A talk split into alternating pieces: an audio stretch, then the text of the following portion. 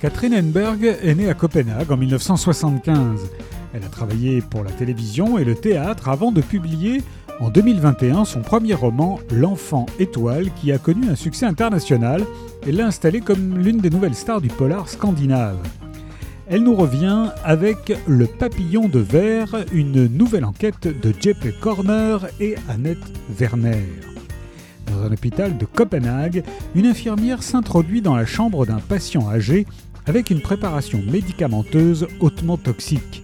La même semaine, un livreur de journaux fait une macabre découverte dans l'une des plus célèbres fontaines de la ville, le corps nu d'une femme aux bras striés de petites incisions. La victime a été vidé de tout son sang. L'inspecteur JP Corner est chargé de l'affaire tandis que son équipière Annette Werner, en congé maternité, décide de mener des recherches de son côté. Une enquête au cœur des dérives de certaines institutions médicales qui mettra les deux policiers à rude épreuve. Le papillon de verre de Catherine Engberg est paru chez Fleuve Noir.